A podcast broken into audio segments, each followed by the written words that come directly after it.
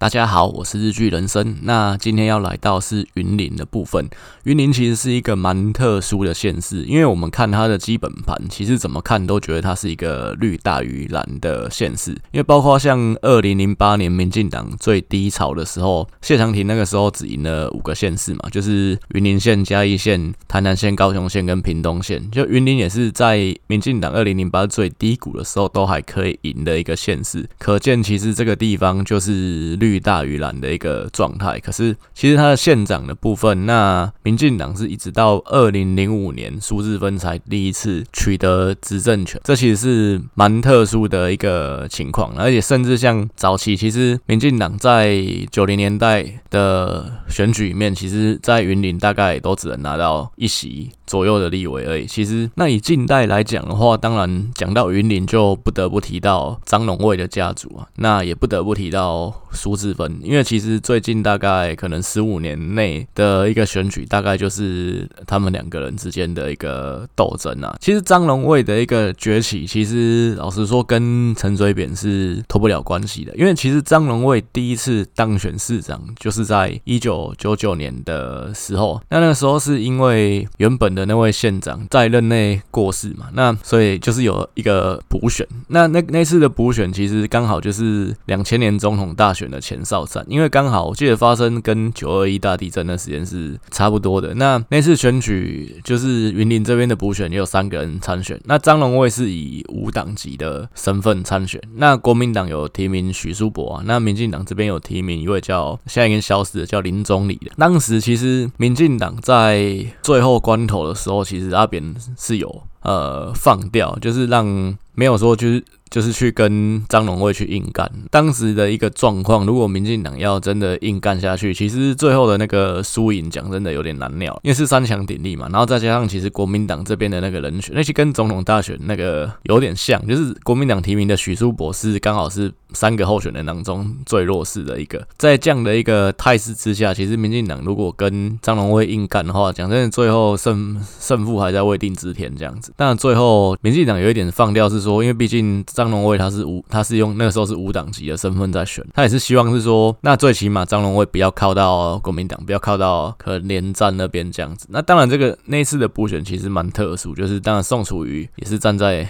张荣味这边，就有点像是那个补选是总统大选的一个缩影这样子。好，那那次的选举最后就是张荣味获胜啊。张荣味在二零零。就是一九九九年当选嘛，那二零零一马上后来又改选一次县长，那次民进党在云林这边也没有跟张龙卫硬拼啊，所以说张龙卫也是以蛮大的一个差距去胜选。到后来就是二零零五年的时候，呃，因为那次张龙卫其实比较特殊是说，就是张龙卫虽然是一九九九年补选上，但其实补选上就就算一届，不管他这一届有没有当完四年，就跟陈其迈的状况有点像，所以张龙卫其实在整个县长的一个任期。就是也不是到八年，大概就是五六年这样子而已。所以二零零一年那一次，二零零五年的时候的改选，因为假如说张荣味他下台，他马上就是又传给可能张丽山他就是他妹妹再出来选的话，其实这个说在现在台湾社会来讲，其实也不是太容易被乡亲接受，因为感觉就是一个好像家天下的一个感觉。那那台湾其实有出现过像桃园那种三代县长，那吴子扬他们家那样子，就是三代从阿公啊，他爸跟。他都当过县长，有也有这样的例子，但是不会是马上，就是说可能父亲传给儿子或传给家人这样子，这其实是比较少见的。那那那花莲其实就是花莲就是那个傅傅崐萁就就是下一任就传给他老婆，那那也是因为他们在花莲的那个影响力真的是太强大这样子。所以说，二零零五年那次的时候，国民党的提名的人选，哎、又是许书博，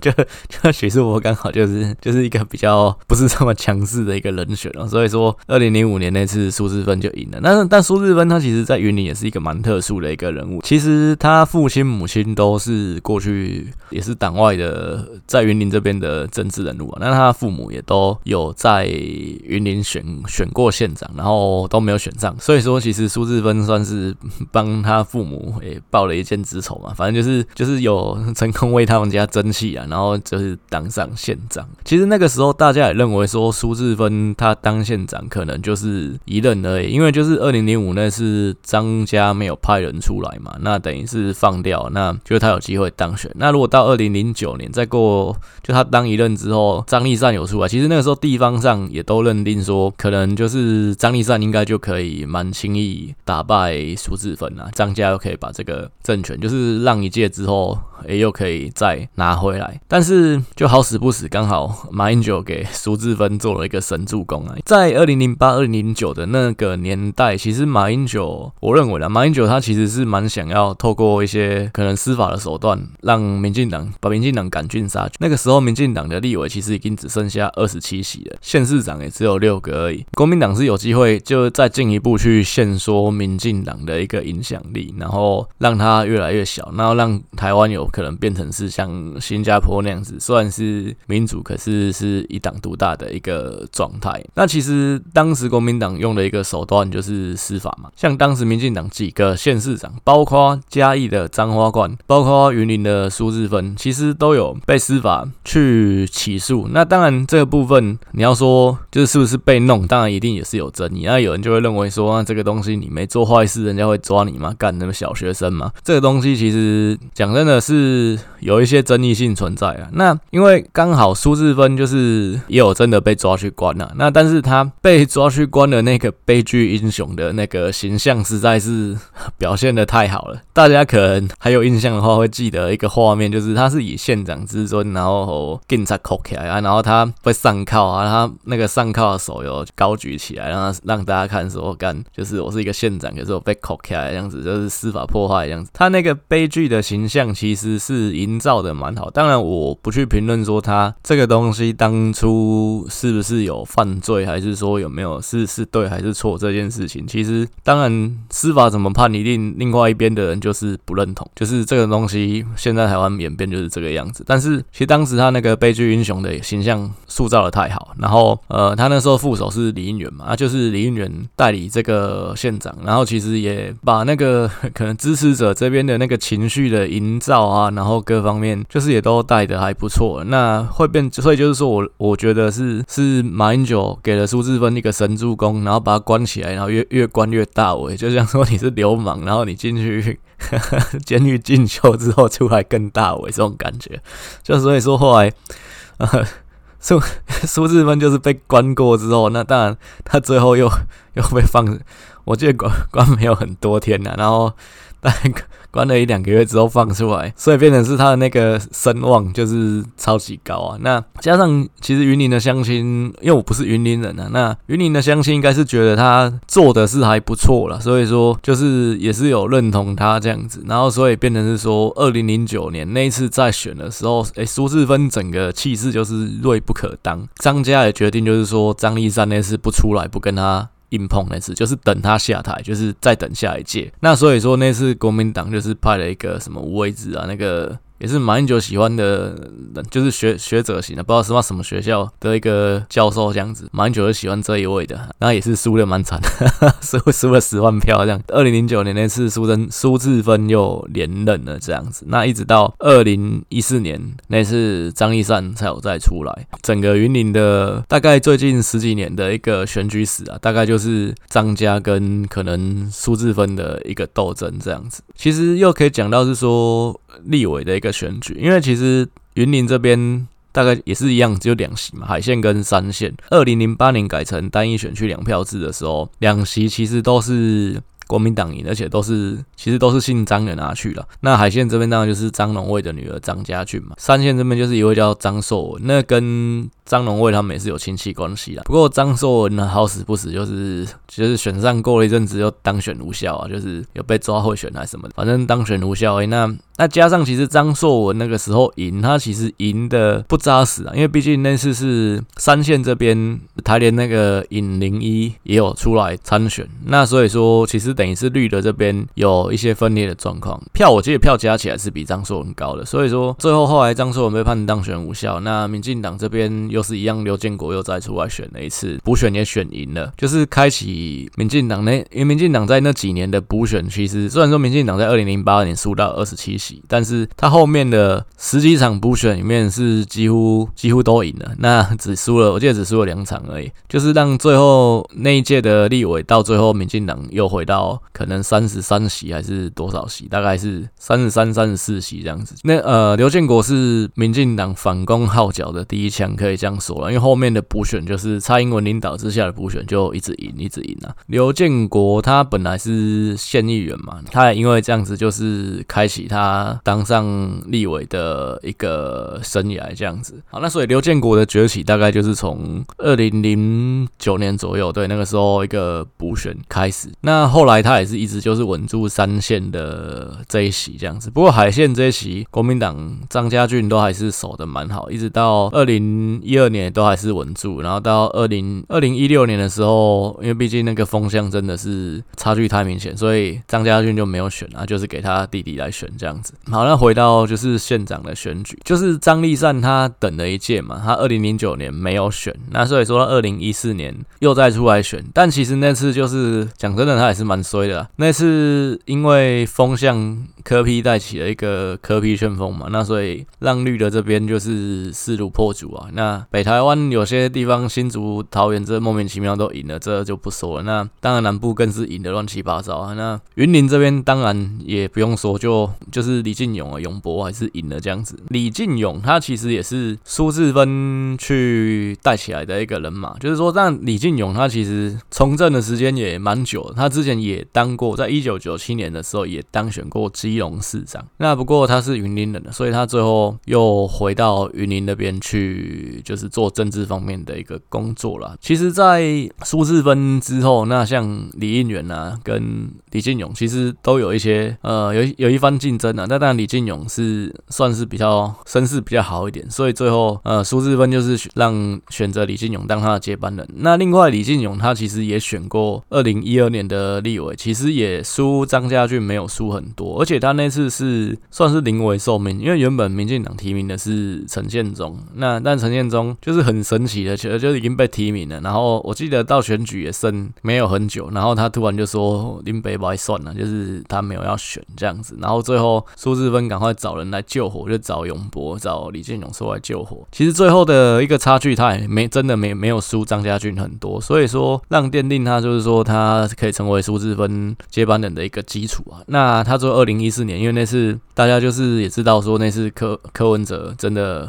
carry 了整个绿营这边的选情，所以李进勇也选赢了张立善。那其实到那次大家会有一个错觉，就是说好像可能。地方的家族势力、地方的派系势力，可能已经有点式微。像张家在云林这么强，哎，其实也可能打不赢民进党。但是其实那次民进党的一个胜利，有点像是一个虚胖的一个结果。到二零零二零一八年，其实那个整个南台湾呃地方势力的一个反扑，其实就很强烈了。那次其实李进勇就没有选赢嘛。那其实李进勇他当上县长之后，因为他其实是苏志芬的接班人，不过他当选之后跟苏志芬的关系是有点搞坏的，就是渐行渐远这样子。那所以说，当二零一八年他在选连任的时候，其实记者去问那个苏志芬，苏志芬是说我我会在远方给予祝福。这个话讲的其实很酸啊，就是说他觉得我那他其实讲白就是不支持嘛，就是林林州嘛不支持的那种感觉。那但但是因为毕竟是同党的，所以也不能讲得太明这样子。但是基本上我是觉得李进勇在选连任的时候，苏治芬是没有。权利再挺他了。那后来李进勇在选连任这次，你看他也是输了大概五万票左右啊，然后跟他第一次选大概掉了七万票，所以这其实就是也是证明了一个民进党在云林这边啊，就是民进党基本上在云林的选举还是要还是要苏治芬，就是苏治芬是民进党在云林最能打的一个人，也只有苏治芬才扛得住张家。包括说像可能二零二零年的这一次的立委选举啊，苏治芬他原本没有要。选连任，他是要也是要让给他另外一个人马去选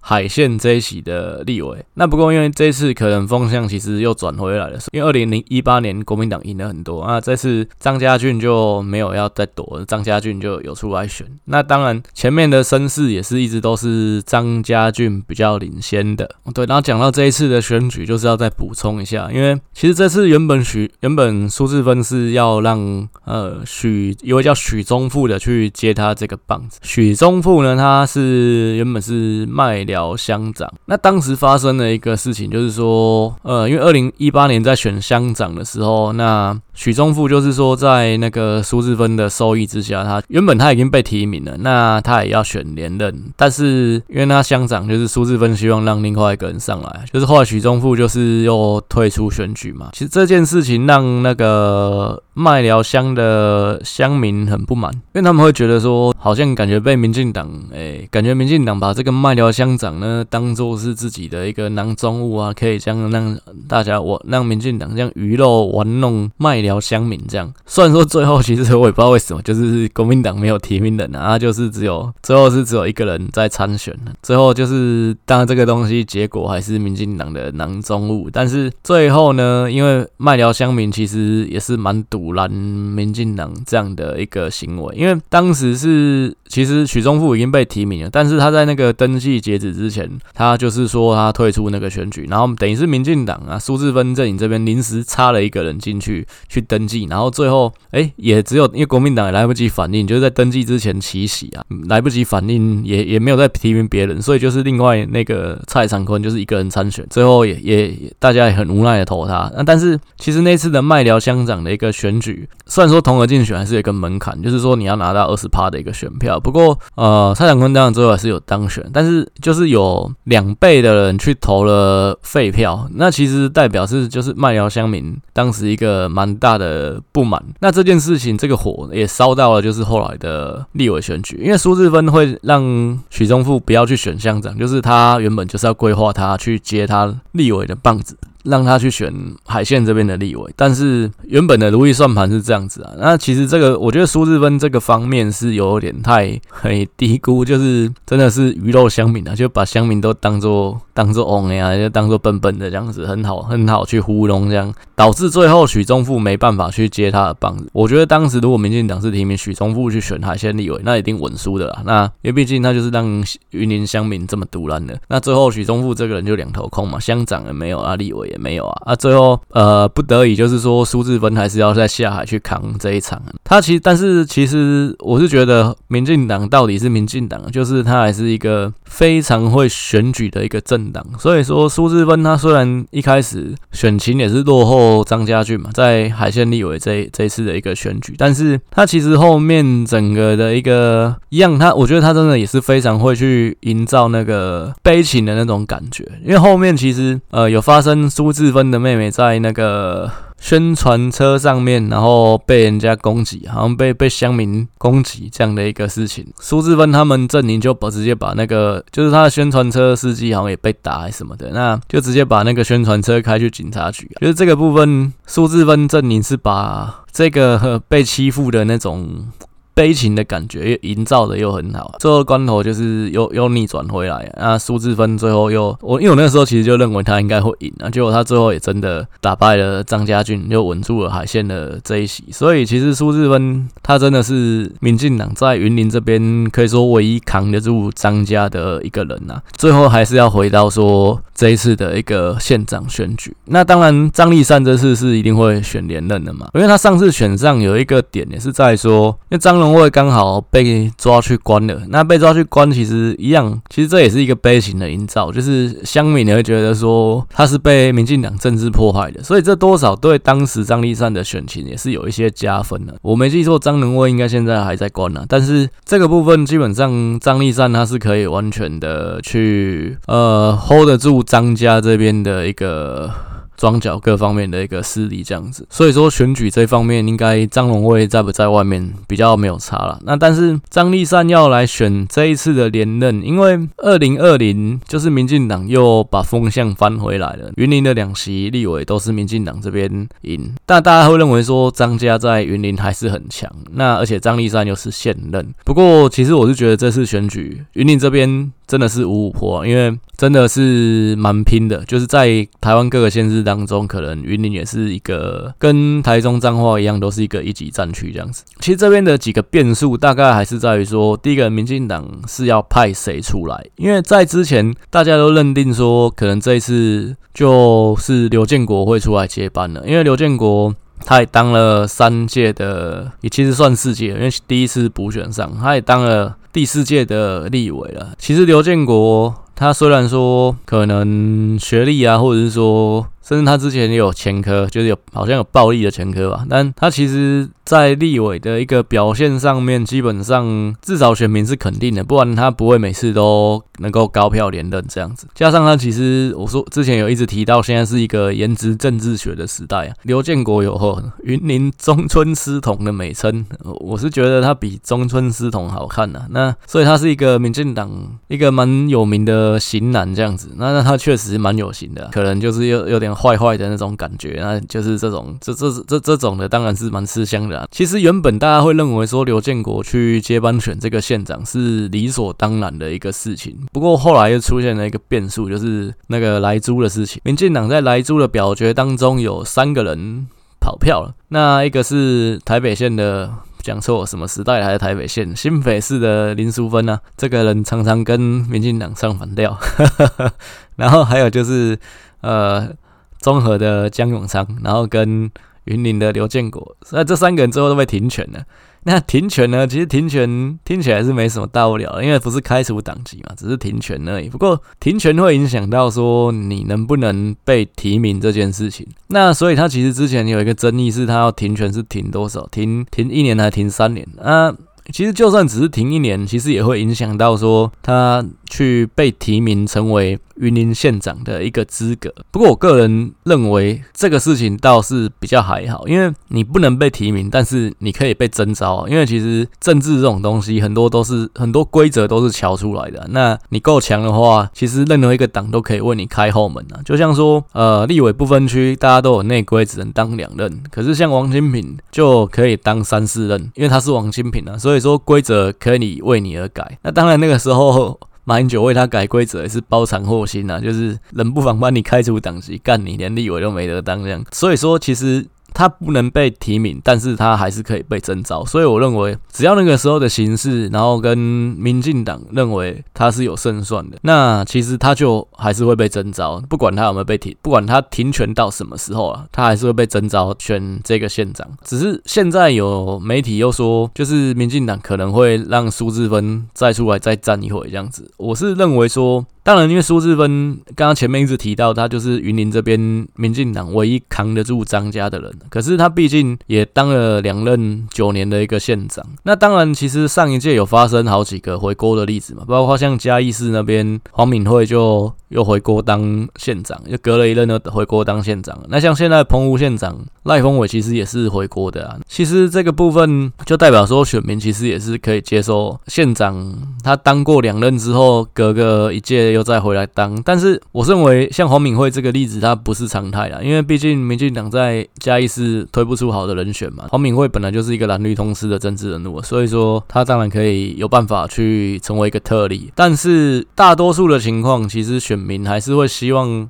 有新面孔出现，不是说就是可能某个人他当完然后回来又要一直当，就跟张家其实他面对的问题也是一样，就是为什么张立善要在张龙会下来之后，至少隔个一届才又再出来选，那最后是隔了三届，但是就一样也是不能让选民有那种家天下的感觉，因为台湾其实现在真的，我觉得虽然说是台湾大家认为是一个华人的社会，可是其实台湾已经是非在民主的观念上已经蛮欧美的了，就是大家。不会去接受说可能父传子啊，子传孙这样一个世袭的一个状态。当然，现在有很多的正二代，不过正二代相对来讲，他们也会受到比较严格的一个检视啊。那真的，所以有些正二代其实也是被淘汰掉，像水牛伯游锡 堃的儿子，那个时候想选立委，就也是门都没有。你真的也是够强的真二代，他才有办法去去活下来，然后甚至在形象上面的包装各方面，其实都要够好了。那像。洪孟凯也是包装的不错嘛，所以说就是这个部分蛮不是说每个政二代都有办法去子承父业这样子一样，所以其实选民也不会希望是说有一个人他一直当一直当，这就是苏治芬他最大的一个问题跟盲点啊。所以我是认为刘建国还是会比苏治芬更适合参选的一个人，而且。其实，在就是来租这个事情，那刘建国他跑票，我是认为这对他来讲，在选举这件事情来讲是加分的，因为云林他是一个猪农大县，那他其实是站在选区选民的一个利益上面去做这个投票。如果说他真的就是成为一个党意立委，跟着民进党的意思去投这个票，他反而可能会被一些选民唾弃，那对他选立委，不是对他选县长，其实是不好的。那相反的，大家会觉得说，干他真的有 gas，干你今天有办法有。有胆量去跟不惜自己被停权。不惜甚至没有机会被提名县长，为了大家的一个利益，我会去跟民进党对干。这个其实呃，就有血性的一个南部乡亲来讲，我相信大家一定爱死他。我干，真的，台湾中村狮童不是叫叫假的这样子，他这个外表有型，然后那个行事作风又有 guts 啊，可以跟张硕文啊，为了一个女人在厕所里面两个干起来这样子，真的是他妈的太 真男人啊这样子。那所以说。我是觉得刘建国他真的是比苏志芬更好的一个人选了。当然，其实刘建国他未婚嘛，那他其实也蛮多花边的，包括说，哎，之前。肖美琴，然后跟陈琳其实都有跟他传出一些绯闻，还有李婉玉，就是如果他选县长，我相信李婉玉一定就开一台宣传车跑去云林闹，这个这这应该是一 一定会发生的事情。那不过这个我觉得无关痛痒，尤其他又没结婚，那这种事情南部相亲不会太在意。那所以说，我是觉得这个对他胜选与否不相关。好，那其实另外一个关键就是苏志芬挺不挺他，因为刘建国其实也是苏志芬当初带起来的一个人。那他选第一次选立委，一样苏志芬也是全力相挺。不过，其实后来也是传出说他当选立委之后，一样也是跟苏志芬渐行渐远。其实这也是蛮值得玩味的一件事，因为就是好像每个苏志芬带出来的人，像刘建国、像李进勇，好像当上什么职位之后，诶，其实都会跟苏志芬渐行渐远。那是不是苏志芬可能对于他带出来的人马那个掌控欲还是比较强？这个东西就不知道，毕竟我不是政治人物。不过这个东西也是蛮值得玩味的啦。苏志芬挺不挺他，其实这蛮重要的。毕竟苏志芬还是最懂得怎么跟张家打仗的一个人。所以如果说一个团结。的民进党能够全力去跟张家去对抗的话，我觉得这一场仗刘建国才会有胜算，那这整个的一个胜负才会是五五坡这样子。那回到张丽善这边，因为其实张丽善这两年的一个在天下杂志做的县市长施政满意度都是在后段班啊。其实大家也知道张家跟韩国瑜关系很好嘛，其实韩流兴起有一部分也是算是张荣味带起来的啦。其实这个部分是他的算是。是助力也是一个包袱啦，毕竟其实现在韩粉说是一个是一个正面的名词嘛，可能见仁见智这样子。但韩粉还是有一定的号召力，这我也是不否认。那不过其实现况来讲的话，我是认为韩流这件事对张家可能就是没加分也没扣分，因为毕竟韩粉我说过韩粉只会越来越少。但是张家在云林几十年的一个经营，我觉得这也不是开玩笑的。其实他们的根基还是非常雄厚。那像过去前年。因为去年在选立委的时候，张家在云林就是操作一个议题叫“花生之乱”嘛。其实张立善、张家俊。姑侄对姑姑跟侄女，其实打这个议题也是打得很凶。那我是认为，其实刚好现在又碰到一些农业的议题、莱猪的议题，这其实就是会张家会去全力去操作的一个打击点啊。其实这个部部分讲真的有操作的一个空间。那其实这种俄语，其实不管国民党、民进党都蛮喜欢玩的。你这种东西在呃，就是三人成虎了。其实讲来讲去，有些时候黑的白的大家也分不清楚。当然，其实农民大家最在意的还是。自己的利益嘛，那如果说你的利益被损及了，或者是你听到你的利益可能被损及，这个时候你就会跳脚，这个这个部分是一定会的。所以说这个部分像莱猪这些东西，那虽然。现况看起来，至少短期之内，呃，我是觉得实质上的影响应该是不太会有了，因为毕竟美国猪 现在也不是那么容易进来，我想吃美国猪可能也不一定有得吃。那但是其实这个东西大家还是会担心是长久了，就是说你毕竟这个门开了嘛，讲真的，后续会不会就是慢慢的温水煮青蛙有一些影响呢？这每个猪农其实都是会去担心的，那也是国民党可以去见缝插针的一个地方。所以以说，其实来猪这件事情是，我是觉得在下一次县长选举，其实就是明年啊，那一定也是农业县会被去操作的一个主要议题啊。那国民党他一定就是会去见缝插针，就是会去诉求一个恐惧，去诉求一个可能敌我之间的意思，就是说民进党是我们猪农的敌人，他要去开放美猪。他要去跟你们大家竞争你们的生计，让大家可能赚的钱变少。这部分其实这是很实际的啦，那也是我觉得也是很有效的一招杀手锏。当然，其实那个时候也是一样，看当时的一个风向。是哪一边有利？那以民进党来讲的话，我是认为二零二二年不会比二零一八年更差了。不过要像二零一二、二零二零这样子顺风顺水嘛，可能也没有办法这样子。一切就还是要回归到说各个县市候选人他本身的一个战力，然后跟他面对的对手是什么样的一个情况。那我是认为云林这一仗大概就是五五波的一个情况啦。其实双方都有各自的一个优势跟各自的一个包袱。那不。后续来讲的话，就是还是看谁最能够呃挺得住，谁的气比较长，谁才有办法去拿到最后的一个胜利这样子。那我个人是认为，民进党这边最后提名，应该说不是提名，就是最后就是征召刘建国的一个机会，应该还是比较高一点。所以最后的对战应该是张立善对刘建国。我个人是认为刘建国的胜算应该是会高一些些啦。那不过这部分，毕竟，诶、欸，我这个节目不会只绕一圈，台湾不会只绕一圈的，应该会绕个两圈三圈。那后面当然会一直去 update 后面的一个最新的一个战况啊，对吧？所以说，大概现况第一轮的分析，云林这边就是带到这边这样子。下个礼拜就是我们会进入到嘉义市的一个部分。今天的一个分析大概就到这边，谢谢大家。